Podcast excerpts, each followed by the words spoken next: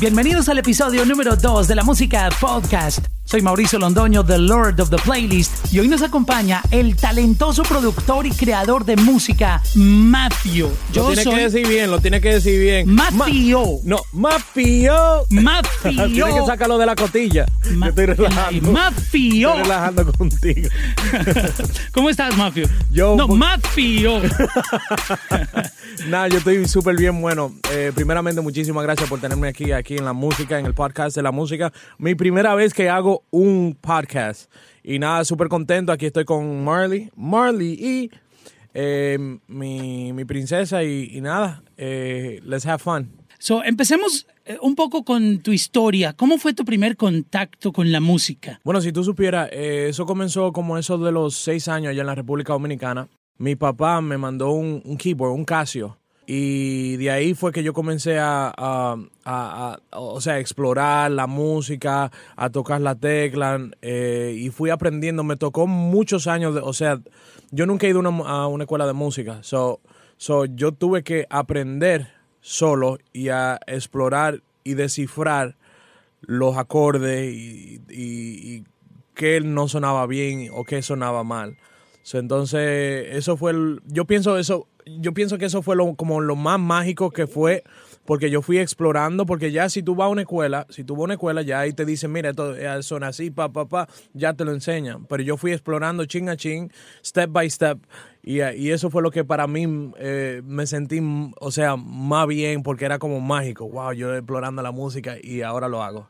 ¿Crees que las cosas hubieran sido diferentes si hubieras aprendido la parte técnica o crees que fue mejor como pasó? Bueno, si tú supieras, yo tengo un, un, método en mi cabeza. Yo pienso que cuando mi papá siempre me dice, Ariel, tú tienes que ir a la escuela, tú tienes que eh, aprender de la música. Yo pienso en mi mente, si yo me meto en una escuela, me voy a poner muy técnico y ya yo voy a, voy a tener una noción de que eso tiene que ir con esto. Entonces, no va, yo creo que no voy a fluir porque yo soy más de, de, de, de, fluir ahí en el instante. Si un, por ejemplo, yo, algo no suena bien para un músico, un músico que ha estudiado en el conservatorio 50 mil años, si eso no suena bien para, para esa persona, quizás para mí suena bien. Quizás dos, dos tonos que, que no sé, que quizá para un músico, un músico de, del conservatorio no suene bien, para mí suena bien. Entonces, si me voy en una, en, en, una vuelta de esa de la música, me voy a poner muy técnico. Esa parte me parece muy interesante porque este tipo de situaciones se presentan mucho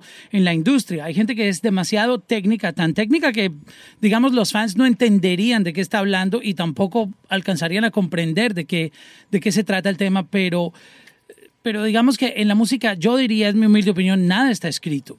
Y cuando tú logras conectar con, con los fans o con la audiencia, con un sonido, ahí ya no hay una opinión técnica, inclusive del más experto o respetado del, de la industria, porque ya el público aprobó ese sonido. Sí. Creo que ese es, digamos, el gol final, ¿no? Sí, yo pienso que la pregunta, o, o sea, la, pre, la, pregunta más importante es qué se hizo primero, eh, la música o eh, o lo técnico o la teoría? ¿Qué se, se hizo primero? ¿La música o la teoría?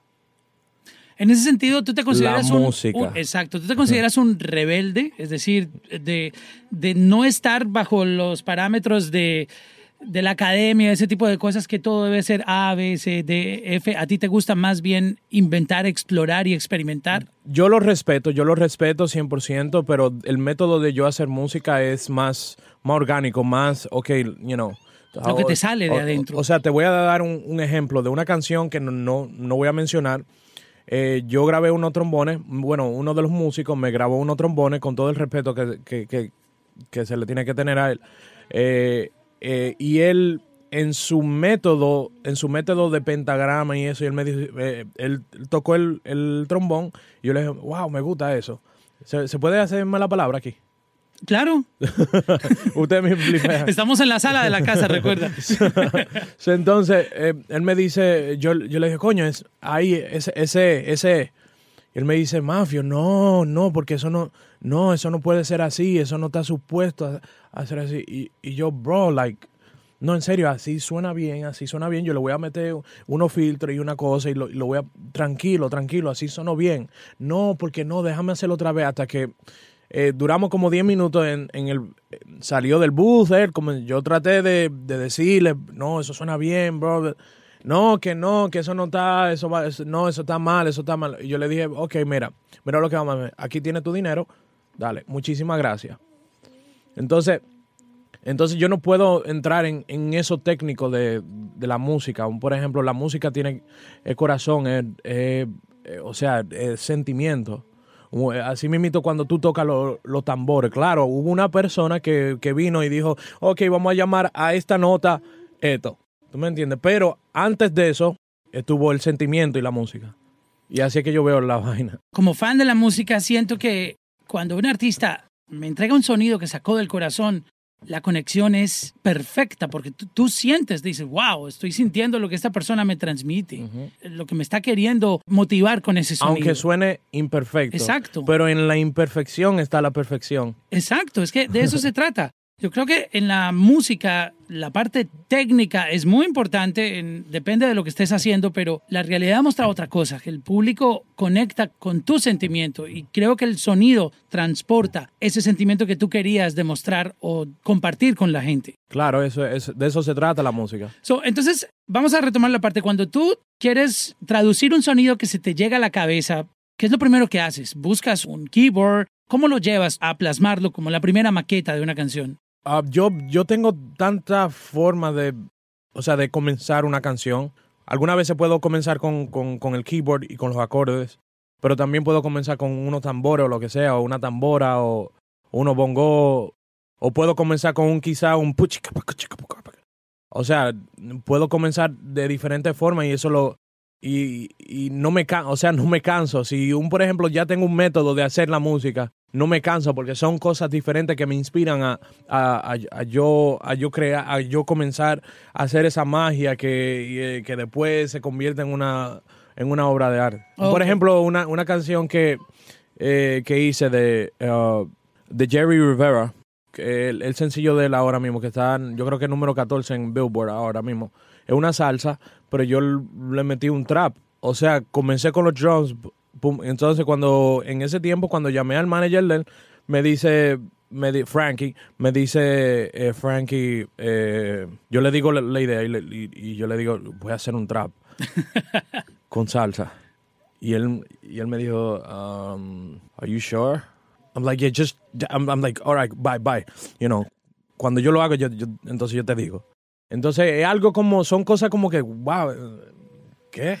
Como que, ah, pero yo lo tengo todo form- formulado en mi cabeza. Ahora que no sé explicarlo, cómo explicarlo 100% perfectamente bien para que una persona lo entienda, no. Yo simplemente ejecuto. Y ya cuando el producto ya, ya está terminado, entonces, ah, Oh, ahora sí entienden. ah, ¿me entiendes? Volviendo otra vez al tema cuando tu padre te dio el, el teclado, el, el Casio, ah, ¿qué fue lo primero que hiciste? ¿Qué recuerdas que hiciste cuando te dieron ese teclado?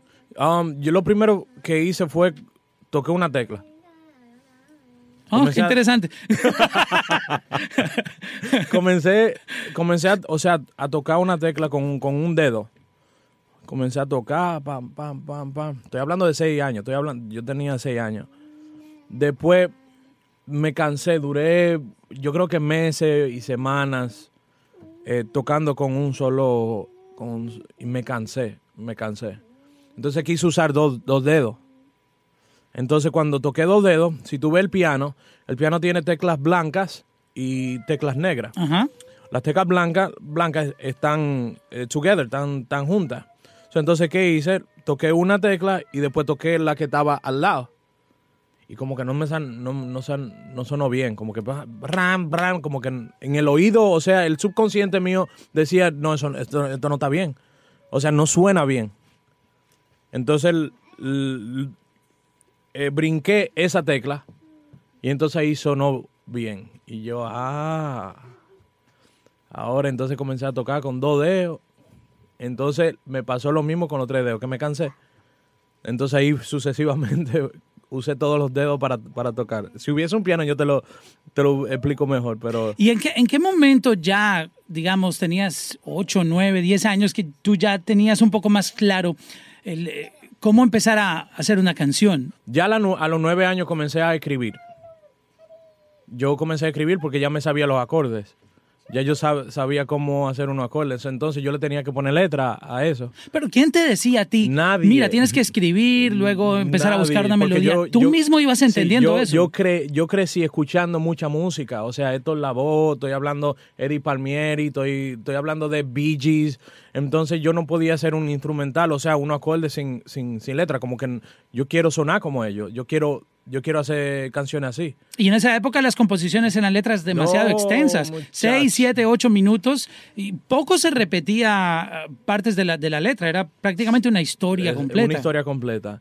Entonces ahí fue que yo comencé, eh, a los nueve, ahí fue que comencé a escribir canciones.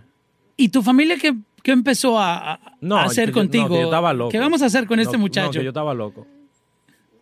Yo estaba loco. Ariel, el, el- ah, el loco. Ah, no, ese está loco con su vaina.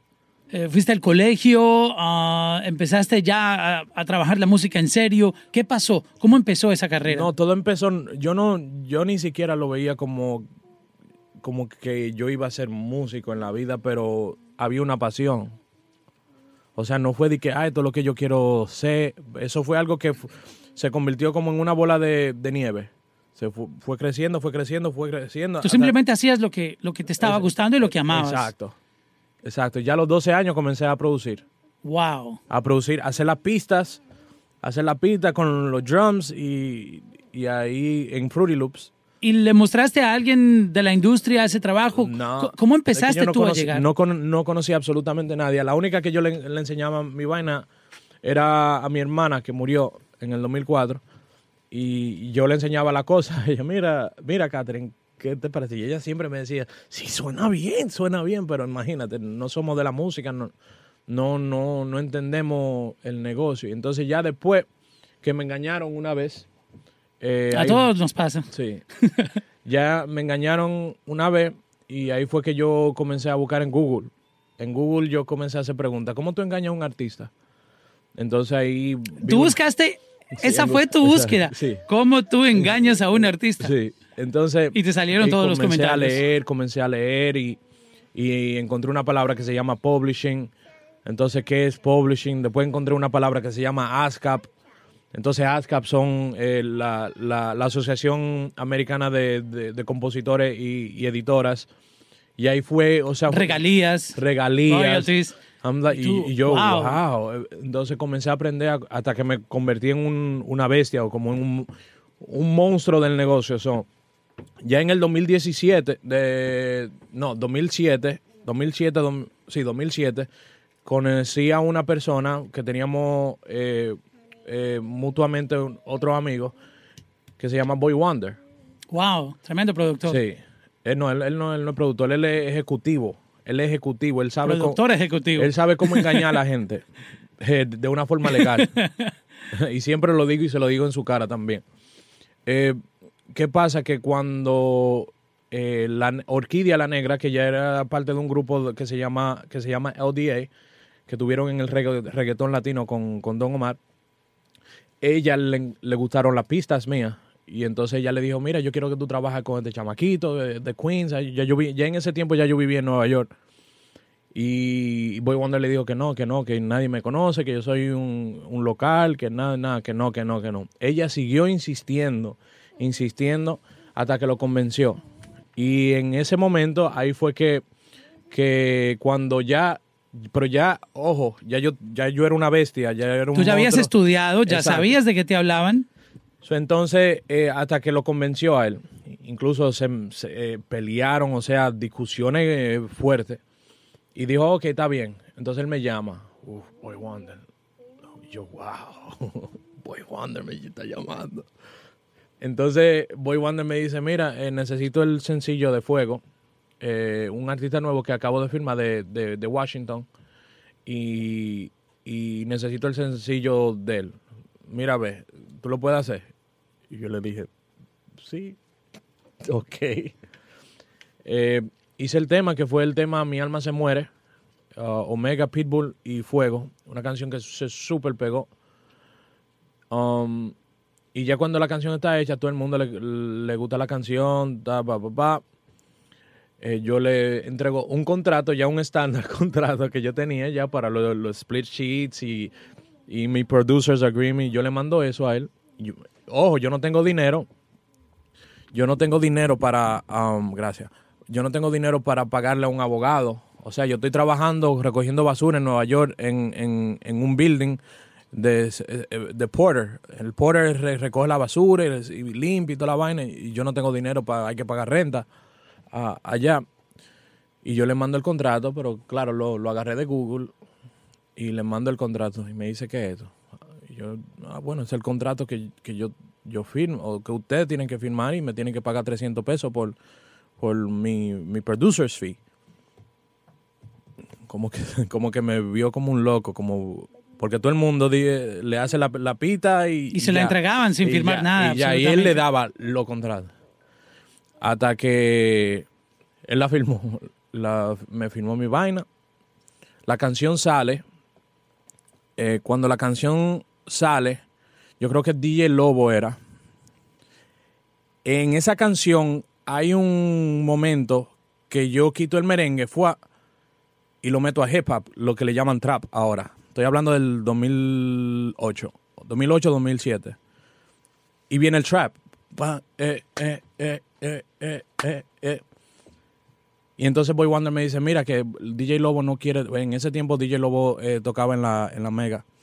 Que yo creo que era DJ Lobo. No, que fulano de tal no quiere tocar el tema porque el, el, la parte de hip hop está como interviniendo con el bailador, el que está bailando en la discoteca.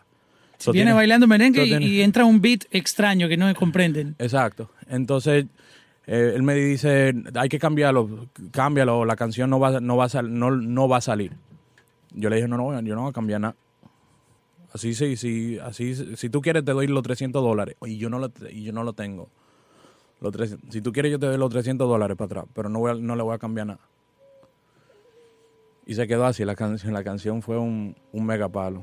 Ya después que pegamos esa canción, él vino y, quería que yo le hiciera el segundo sencillo a fuego.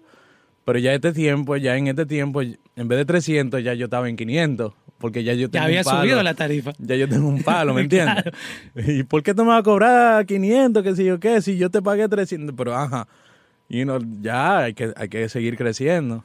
Después pegué con Fuego Superestrella, que traiga la bote. Eh, wow, esa eh. canción tuvo eco a nivel mundial en el público latino. Yo la recuerdo perfectamente. Sí, y, y, ya después de esa vino la tercera. Después que esa se pegó, vino la tercera que fue Diablo Mami, qué buena tú estás.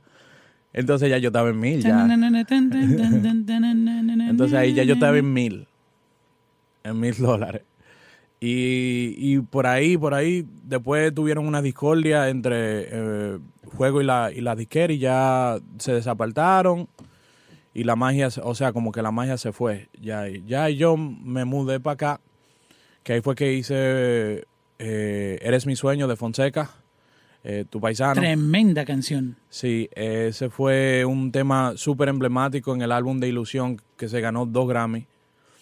Y um, y ya yo pienso que después de ahí se, siguieron abrir, abriendo la puerta. Tú me quemas de Chino y Nacho, Chilax de Farruko, o sea, la lista piqui se tiende. Wow, es realmente inspiradora tu historia. Y yo creo que eh, nos gustaría, digamos, hacer un poco énfasis en la parte que hablaste ahora de que tú te preparaste, leíste cómo funciona la industria. Yo siento que muchos artistas no conocen realmente cómo funciona la industria y a lo mejor todavía experimentas situaciones como la que tú pasaste que querían como engañarte o digamos aprovecharse de que tenían conocimientos legales de cómo funciona la industria y se aprovechaban de eso con, con los artistas. ¿Cuál es el mejor consejo que le puedes dar a la gente que nos está escuchando en este podcast, que está dentro de la industria, son artistas nuevos, quieren eh, seguir tu ejemplo, porque eres una persona que inspira a otros músicos y productores dentro de la industria? ¿Deben o no prepararse? ¿Hay que estudiar aparte de lo que se debe conocer en el, aparte del talento y eso, hay que estudiar cómo funciona la industria para poder moverse dentro de ella. ¿Es vital eso? Yo pienso que es vital porque ya cuando tú nada más te enfocas en, la música, en la música, en, crear, en tu alrededor, eh, estoy hablando de, publicistas, managers, eh, executive, tú estás ciego.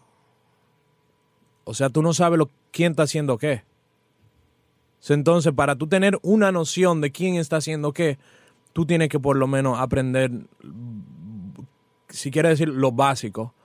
Lo básico que es el publishing y todas esas cosas. Ya lo demás es más orgánico.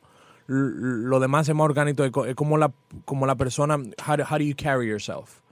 So, yo pienso que es un poquito vital, sí, eh, aprender, aprender de, del negocio para que tú tengas un entendimiento. Que un, por ejemplo, el manager mío, Frankie o, Robert, me diga, Mafia, mira que fulano de tal quiere esto y, ya yo tengo, ok, ok, vamos, oh, está bien, ok, vamos a hacerlo, vamos a hacerlo así, vamos a hacerlo así. Y, y así se ejecuta el negocio, como debe de ser. Ilegalmente, no como he, visto muchos artistas que, artistas que, que no saben y, y, creen que saben, pero tú te sientes y tú nada más te callas y tú dices... Ustedes son cantantes. Ajá. ¿Qué consejo le puedes dar a una persona que en este momento tenga una canción, le salió una buena idea, tiene un corito catchy, tiene algo, la canción tiene algo y no sabe qué hacer con ella? Eh, es bueno entregársela a alguien, mira, eh, te doy esto para que se lo muestres a alguien de la industria o eso se debe hacer, tú le, debes soltar una canción a alguien. Mira, o, ¿qué es lo que uno debe hacer cuando tuvo una excelente idea en, la parte musical y, grabó algo interesante? No, mira, te voy a explicar una cosa. Un, por ejemplo, vamos a decir una persona, un, nuevo, un talento nuevo. Y siempre lo, lo digo en mis lives eh, no me mande, a Mafio, que te voy a mandar una canción, que esto y lo otro, y yo le digo a la, gente, no me manden canciones, no me manden canciones. Ahora te explico qué. Quizá el, primero que escucha cuando lo yo toma como algo, eh, qué tipo tan arrogante, porque dice que no me manden Entonces yo le explico, yo le explico, y yo le dije, mira, si tú me mandas una canción a mí, ¿verdad? Por email, ya tú me la mandaste, pum, yo la tengo en, en mi email y vamos a decir que yo no quiero usar la canción. Y viene, vamos a decir, un, artista que se pegó con una canción que yo le hice con una frase, con una frase quizá que tú, porque al final del día tú, puedes decir, yo quiero, eh, eh, esa, esa, otra persona va a decir, yo quiero, pero es, es, una frase. Ya ahí, si tú no sabes del negocio, tú me puedes demandar a mí. Tú me puedes demandar. Ahora, que tú vayas a ganar, lo dudo, pero me va a hacer a mí perder tiempo, eh, gastar dinero en abogados, por simplemente recibir una canción. No sé si tú... Mm, no, claro, yo lo comprendo perfectamente. Entonces, por eso yo no acepto a nadie. Si yo quiero, si quiero escuchar algo, entonces yo, yo lo escucho contigo ahí, fue. Yo lo escucho. Face to face. Face to face, yo lo escucho ahí contigo, pero a mí no me mande nada. ¿Me entiendes? Es decir, que el mejor método para tú enseñarle una canción a alguien de la industria que tú quieras que de pronto te lleve a otro nivel es te citas con esa persona en el estudio o en tu casa o en Starbucks, algún lugar, le muestras el sonido con tus audífonos y tú te lo llevas, no se lo entregas. Exacto, exacto. Y, si, la, y si la persona te dice, quiero eso. Grábala. Ok, pero hay que firmar algo. ¿Cuál es el no, siguiente No, que la grabe, que la grabe. Y tampoco no vamos a ser puristas tampoco, que, es así. Un, por ejemplo, hay un, clan en la música que, ya hay un entendimiento, que yo nadie se quiere meter en, un asunto legal. So van, a, van, a, van a hacer los procedimientos como deben de ser. Pero ahora, el que no sabe, el que no sabe, ahí es que, que hay un problema. Entonces, por ejemplo, cuando yo tengo una canción y ya yo, por ejemplo, con Farruko, eh, yo se lo mando a él por WhatsApp yo le mando la canción, pero ya hay un entendimiento, un respeto. Pero imagínate, un artista nuevo que quizá no sepa cómo, son los códigos de la industria, es un poco difícil. Y podría terminar perdiendo mal. Siguiendo con tu historia, ¿qué sentiste cuando ganaste ese Grammy con, con Fonseca? Eh, con Fonseca. ese fue, digamos, un momento inolvidable en tu vida. Sí, sí. Eh, eh, la canción, bueno, el álbum, estábamos compitiendo con, yo creo que Juanes. Y yo dije, ah, no, porque Juanes ya estaba en su tiempo. Sí, en, esa época Juanes era el, y ya, ajá, eso, entonces el chacho, como decimos en mi país. Yo me fui para el camerino, para atrás, para el backstage, a darme un trago, a hablar con gente y eso. Y viene Vladimir Gómez. ¡Mafio! ¡Mafio! ¡Mafio! yo, lindo, y, y, yo, Vladi, ¿qué? what's wrong? ¿Qué te pasa? ¡El grave! ¡Ay, yo! Y me lleva. Y todo fue así, tal cual. Así, Me, pregúntale a él, pregúntale. y me agarra a él, vamos para el, para el, media room.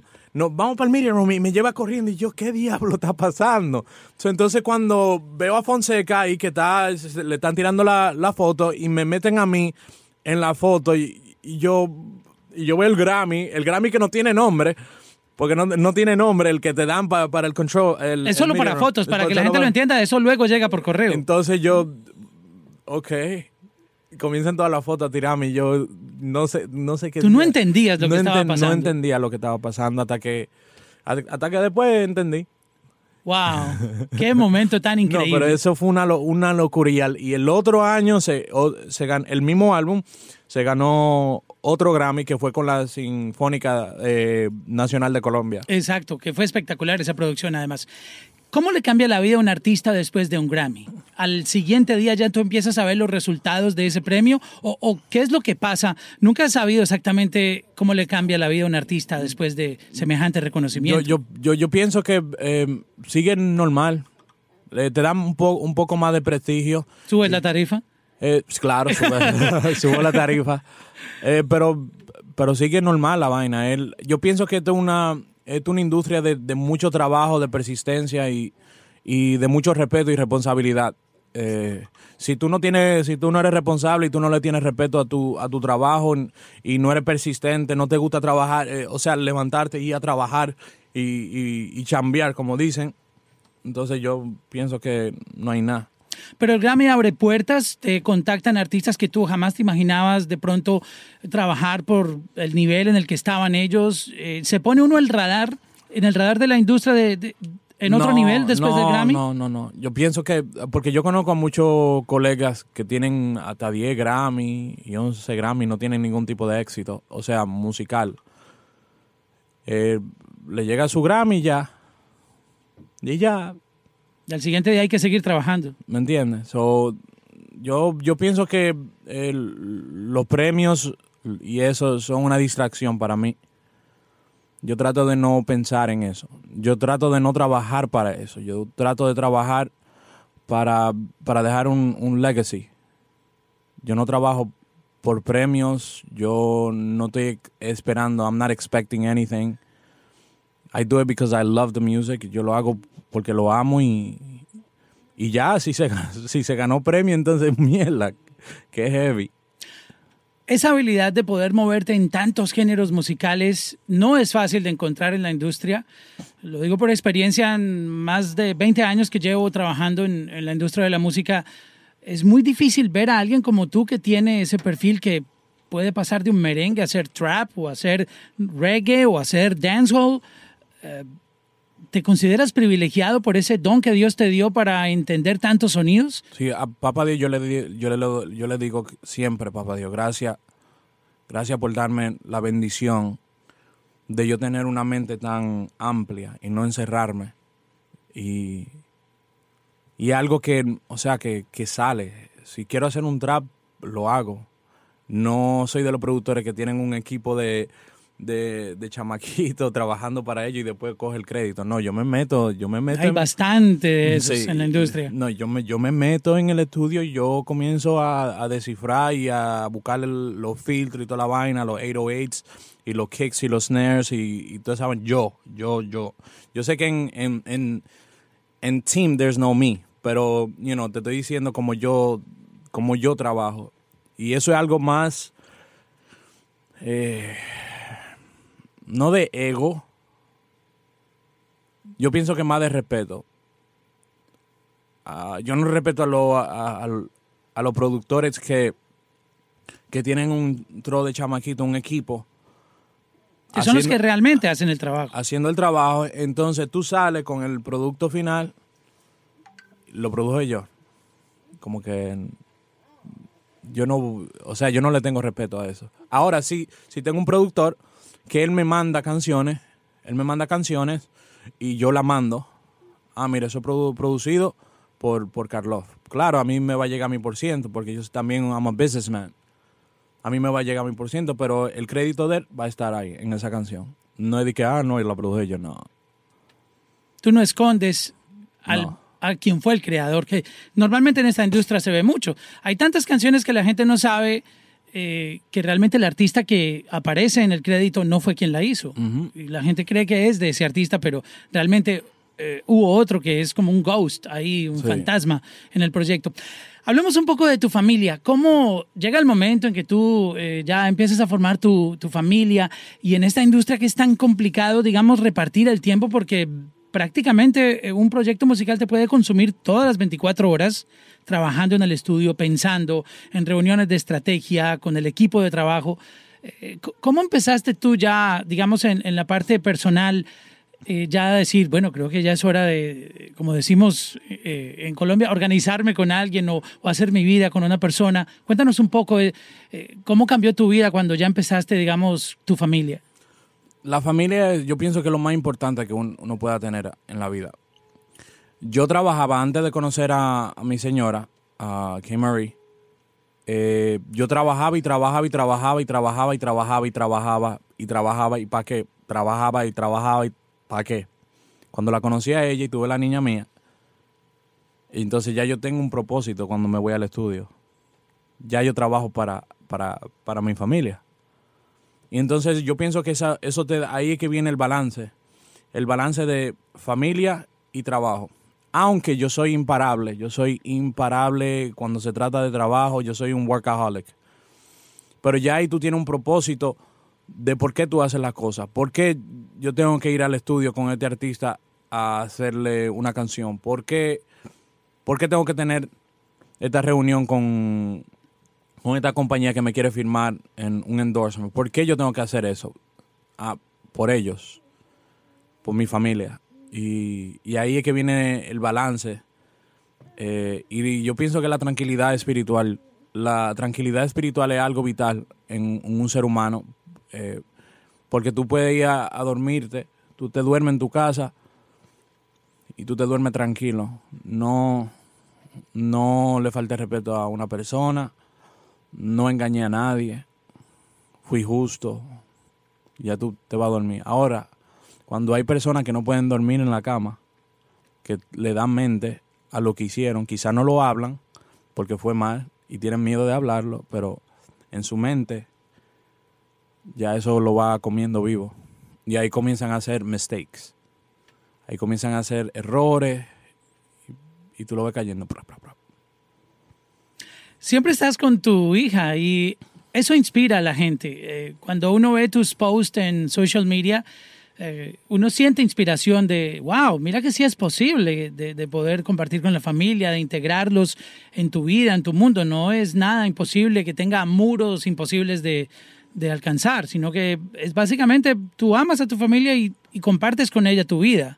Y eso inspira. Eh, creo que tu hija está recibiendo un excelente ejemplo de ti de ver que tiene un padre trabajador, que es luchador, que inspira a los demás, que aporta a la sociedad y aporta alegría, porque la música alivia, aunque la gente no lo crea, la música es la mejor terapia para cualquier enfermedad. y hay canciones que te relajan de una manera que tú no necesitas ni siquiera medicamentos para, para relajarte. Tú escuchas ciertas melodías y, tu cuerpo entra en una relajación. Quienes saben, digamos, escuchar música, porque no todo el mundo tiene la misma sensibilidad, pero, pero la música puede curar y puede, digamos, eh, ayudarte a mejorar tu estado de ánimo. Entonces, ah, ¿qué tan importante es eh, compartir con tu hija? Que veo que está mucho tiempo contigo. Ah, Marley es como mi terapia también de esta locura, porque la, música, la industria es una locura.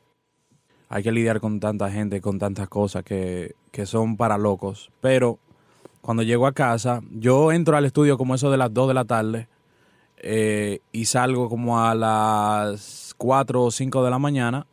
Eh, me duermo como eso de las 6 y me levanto como a las 10 de la mañana. Para cuando ella se levante, yo jugar con ella, la baño, le hago su desayuno y ella como mi terapia. Right, Marley? Qué lindo esa historia. Todo negocio tiene su parte, digamos, Oscura. oscura, eh, nada es perfecto.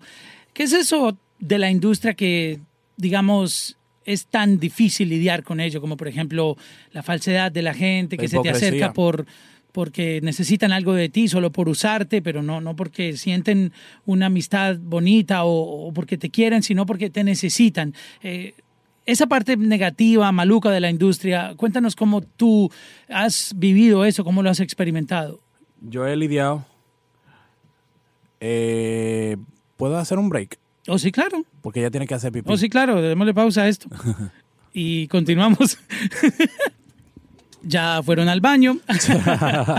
Pero eso es lo que pasa en la vida real. Claro. hay que ir al baño, ¿no? Sí, imagínate. No hay nada peor que estar en un lugar y tú no poder ir al baño. O sea, el desespero es tremendo.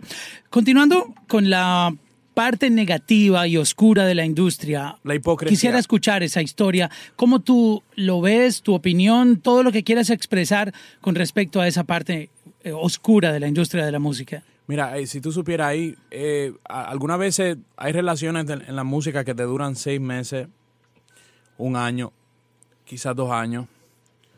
Y tú, o sea, no, no tienes esa malicia dentro de ti para, para tú decir, no, este, este tipo me va a engañar o, o él nada más me quiere para que yo le haga la música y esto y lo otro. Y entonces me ha pasado muchas veces. Por eso es que en el 2017 yo, salud, eh, eh, en el 2017 yo, yo me hice una propuesta a mí, a mí mismo. Te dijiste, mí mismo. Sí, yo dije, tú vas a seguir haciendo esto, tú vas a sacar a esa persona de tu vida por completo. Y, y así lo hice, o sea, una, una persona que, ¿cómo te lo explico? Eh, una persona que simplemente te va a traer energía negativa, yo pienso que eso no es una persona que tú deberías de tener eh, en tu vida. Y, lo digo negativo es porque esa persona está lleno de, de, rencor, está llena de malicia. Y quizá tú no, lo, tú no ves eso. Pero ya cuando la música sale y ya tú, dejas, tú ves a esa persona que ya no te llama, ya no te manda un texto. "Oye, pero en ese tiempo, en ese lapso de tiempo, sí, siempre estaban eh, los cumpleaños de la niña. Ah, felicidad a Marley, qué sé yo qué, los regalos en, en los cumpleaños. Pero después cuando ya tú haces el trabajo que tú querías, que esa persona quería que tú hicieras, entonces ya eso para. Entonces ahí tú tienes que tener un detector. Yo tengo un radar para eso. En el 2017 fue que yo saqué ese radar, lo tenía guardado en el closet y saqué el radar. Entonces ya ahora yo tengo un radar para esa persona y ahora es, yo no me, ¿cómo se dice? I don't get attached emotionally anymore. Sí, ya no te vinculas tan fácil emocionalmente con alguien a no ser de que esa persona te demuestre le- lealtad real. Exacto. Entonces, en, en ese tiempo, cuando yo me daba, cuando daba mi corazón y eso, eh, Eras muy inocente en ese sentido. en, en Que ese, en ese creías sen- que la gente se acercaba con buen corazón. Sí, y cuando esa persona ya desaparecían, entonces ya, ok, está bien, porque ya yo tengo un, eh, o sea, me pongo numb, me- mm, eh, los sentimientos míos se anestesian. El, el único momento donde yo vi que, que me dolió, que me dolió, que me dolió en mi vida, una de las cosas más malas que me ha pasado a mí fue perder mi hermana. Yo eh, dije, si yo pasé por eso, que yo puedo pasar por, por lo que sea, por un terremoto, lo que sea. Y entonces en el 2017 me, o sea, me puse más a la defensiva, que no es muy bueno, no es muy bueno que digamos, pero es, es como una terapia para mí mismo, para que no, para que, mm, so I don't get hurt again.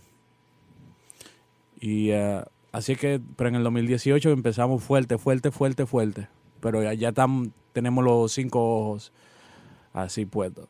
Es decir, que tienes pocos amigos reales dentro de la industria de la música porque has tenido que haber hecho un par de buenos amigos. Sí, no, sí, sí, sí. Tengo, tengo muchos amigos reales que todavía años y años pasan. Que no y- necesariamente hay que hablar todo el sea, tiempo, pero que- sabes que existe esa conexión de amistad. Exacto, ni siquiera hacemos música, pero están al... eh, o sea, hay, hay esa comunicación. Es mi impresión, ¿no? La canción Ajá tiene un poco de la opinión que acabas de dar, eh, de acabas de expresar. Sí. Sí, siento que con la canción te expresaste un poco de esa gente falsa eh, que están den- dentro de la industria, que son un cáncer, además, porque esos son los que destruyen los proyectos bonitos Sí. que hay en la industria. Sí. Ponte- Ajá, tú te expresaste. Ponte un cote, evita que yo te de cocote. Los carros se hicieron para parquearlo en un lote. Yo ando en bote, sin capote, y solo a Dios dejo que me derrote. Porque mi apellido es Peralta, no es López. Yo ando a los foques y tú estás en sofoque. Porque tú estás broque. Yo te doy, te mato sin toque y sin que me provoque. O que todo lo que hago es. Ay, coño. La canción realmente, yo entiendo el mensaje, sin conocer que has vivido personalmente, uno comprende el mensaje de Ajá. Sí. lo entiende perfecto de, de- de lo que estás hablando. Pero de todas maneras yo creo que a cada persona Dios lo pone en su lugar, eh, Sí. le va dando su, su lugar con el paso del tiempo y todo se aclara para bien, Sí. porque siempre el bien va, va a triunfar. Pero ese es el lado oscuro. ese es el lado oscuro. de la- pero, pero en la música hay tanta cosa bonita. Son más las cosas bonitas. Sí, son tanta gente bonita que yo, que yo conozco y con quien trabajo. Por ejemplo, ahora, hace unos días estuve trabajando con Luis Coronel y, y Adriel Favela. Adriel Favela y yo nunca hem- hemos trabajado juntos, pero hemos tenido una, una amistad de años. O sea, y ahora fue que vinimos a trabajar. Y eso es lo que lo hace es mágico. Son tremendas personas y, y tenemos un junte increíble. Eh, do- lo- los dos artistas más jóvenes regional mexicano. O sea que la Las tan- promesas que del la- género. Que la están partiendo. Y entonces vengo yo y le hago un reggae con mariachi. Wow. Y en México aman ese tipo de sonidos, todo ese tipo de, de fusiones. La gente cree que son demasiado cerrados, pero México es un país que le encanta ese tipo de fusiones. México, eh, eh, Mientras tenga el sabor de ellos ahí. Mientras tenga el sabor de ellos, esa gente son los que más apoyan en, en el mundo. Hablemos un poco de tus eh, proyectos. Ahora mismo estás con mucha información, mucha experiencia, eh, demasiados conocimientos, con una carrera muy madura ya, que tienes claro lo que quieres y a dónde vas.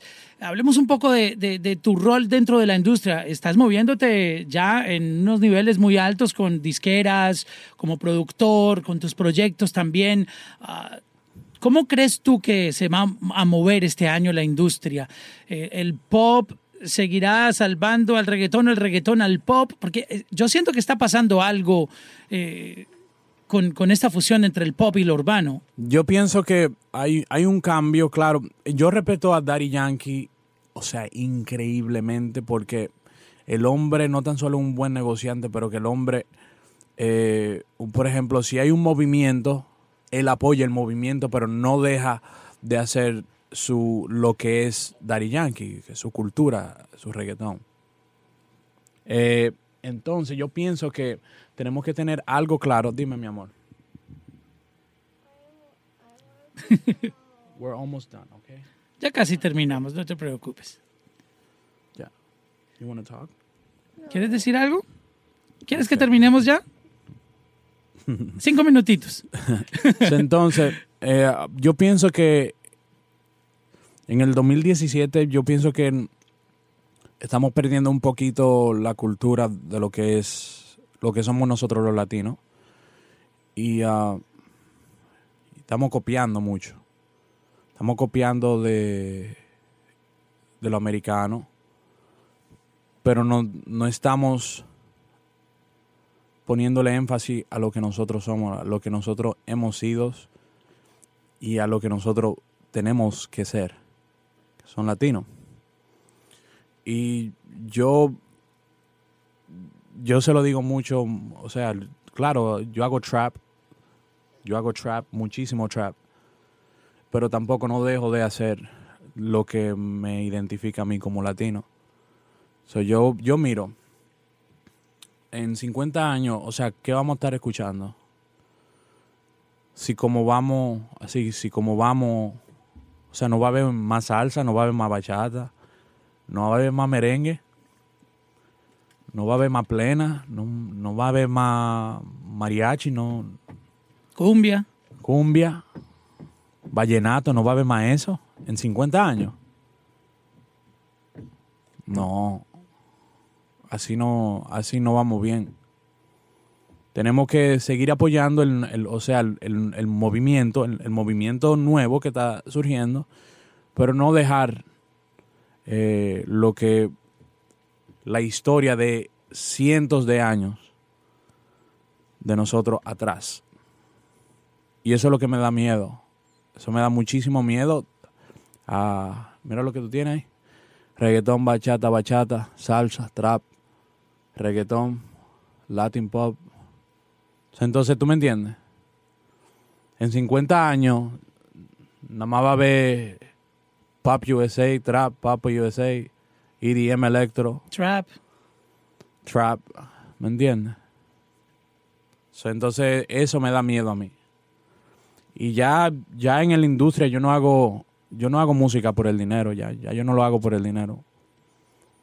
Yo quiero hacer música para plantar una, un, una legacy para ella, para que cuando ella, por ejemplo, que ya que yo me muera, ella diga, ella se sienta orgullosa de mí y diga, mira, mi papá hizo esto, mi papá fue esto, mi papá, you know, eh, work hard for this. ¿Crees que hay un, una zona de confort, digamos, ahora que hay ciertos sonidos que están siendo muy trending? ¿Y por qué hay tanto temor de, de mantener las raíces latinas? ¿Por qué hay tanto temor de sacar más salsa? ¿Tanto temor de seguir proponiendo más bachata, más vallenato, más merengue? Porque todo lo quieren americanizar. Porque no tienen cojones, no saben, no tienen una identidad. El latino tiene que tener una identidad y cultura. Que por qué yo como sancocho o por qué yo como un- una bandeja paisa. Ahora mismo los chamaquitos aquí en los Estados Unidos, este es el- este país, o sea, más bello del mundo, pero, pero aquí se pierde eh, la identidad. Entonces, el, el hermanito mío de 14 años, yo le digo, mi mamá hizo un sancocho.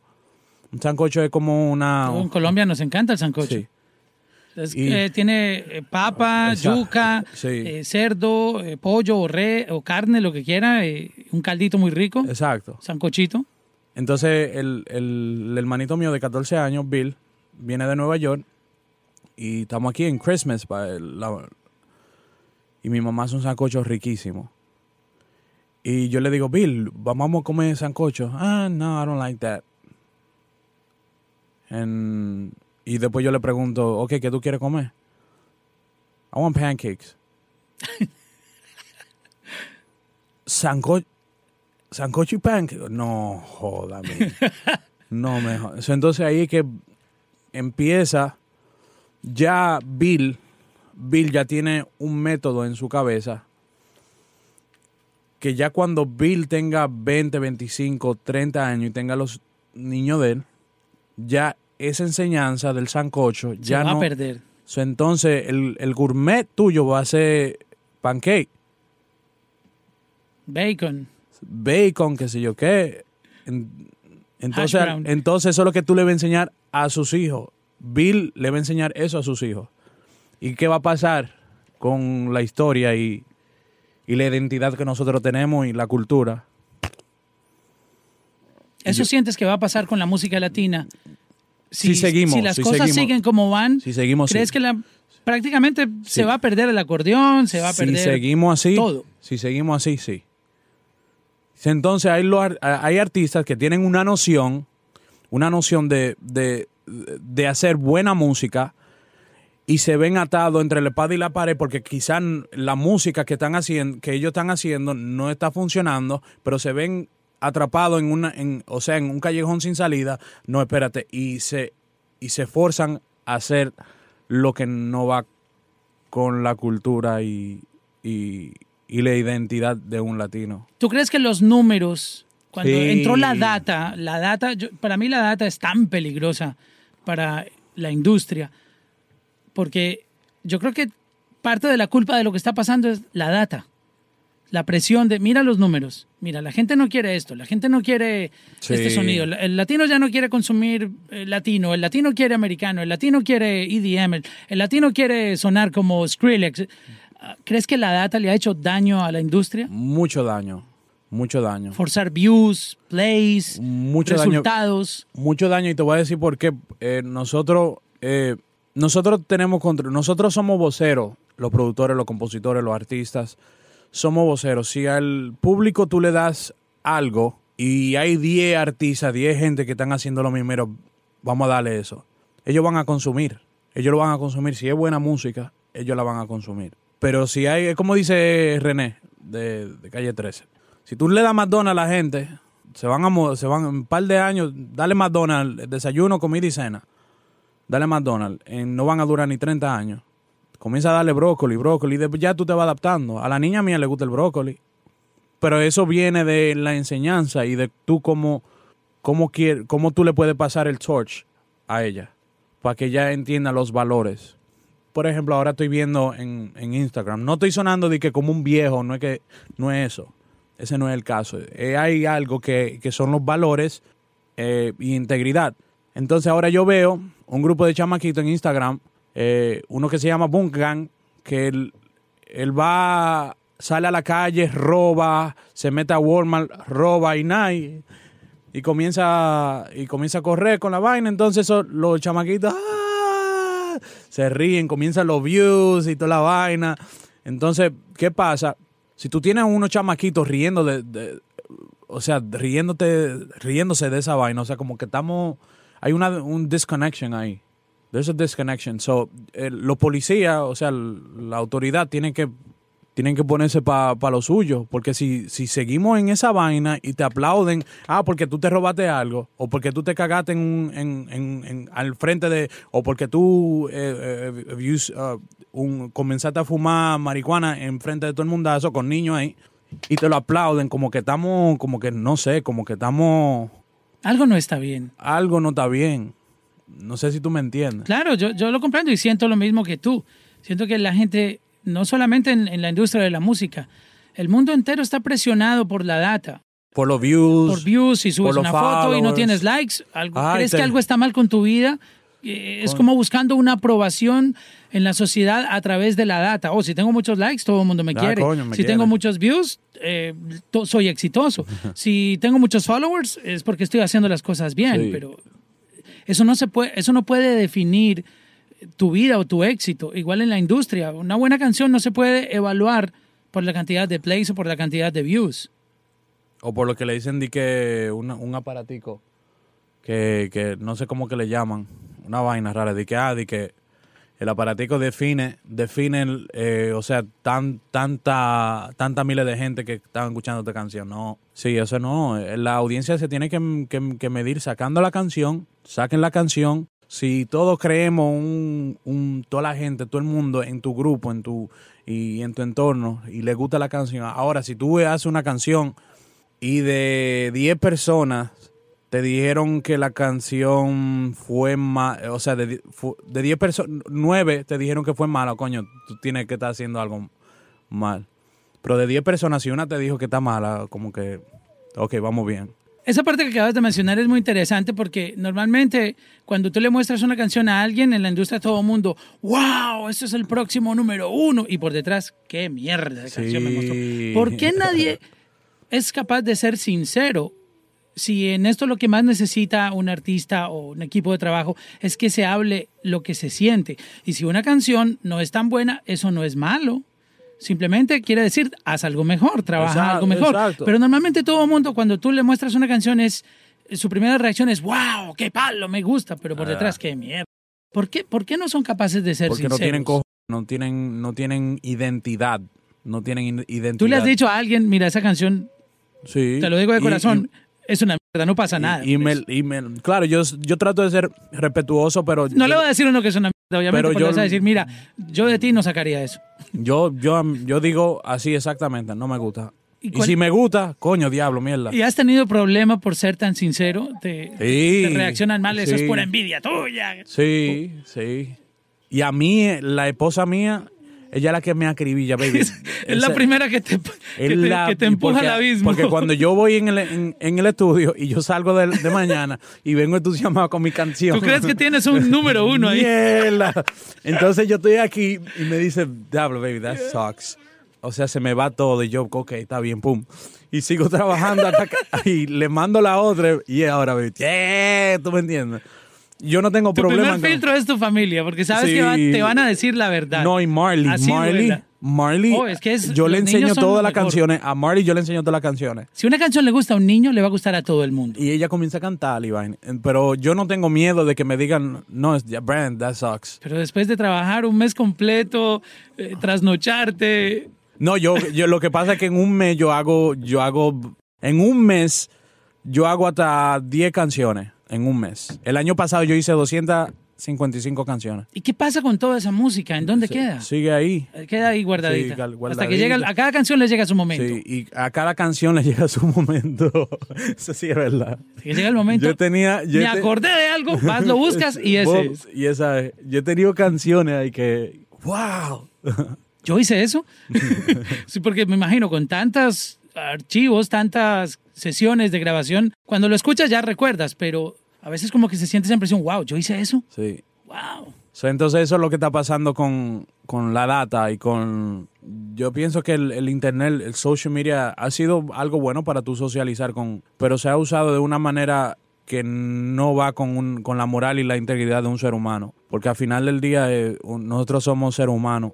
Yo nunca te quiero faltarle respeto a ti, nunca. ¿Tú me entiendes? Yo nunca quiero decirte nada que te vaya a hacer faltar el respeto. Pero el social media pero ¿qué pasa? Que hay mucha gente que hacen eso, que le faltan el respeto a la gente, entonces se dan con gente que son locas. Entonces, si tú le faltas un respeto a alguien, recuérdate que esa persona no puede tener, quizás no, no pueda tener el mismo chip que tú tienes. Como he visto, le dan su par de galletas a gente, lo agarran hasta que aprenden. Yo trato de ir siempre por lo bueno, no trato de, de faltarle respeto a, a nadie. Lo que yo pongo en mi Instagram, trato de que sea bien respetuoso. No hablo de política, no hablo de religión. Hay que generar positivismo. Sí, eh, yo pienso que necesitamos ahora mismo en, et- en esta época, en el 2018, necesitamos, necesitamos más positivismo, más respeto, porque cuando perdamos el respeto, perdemos, lo- lo perdemos todo.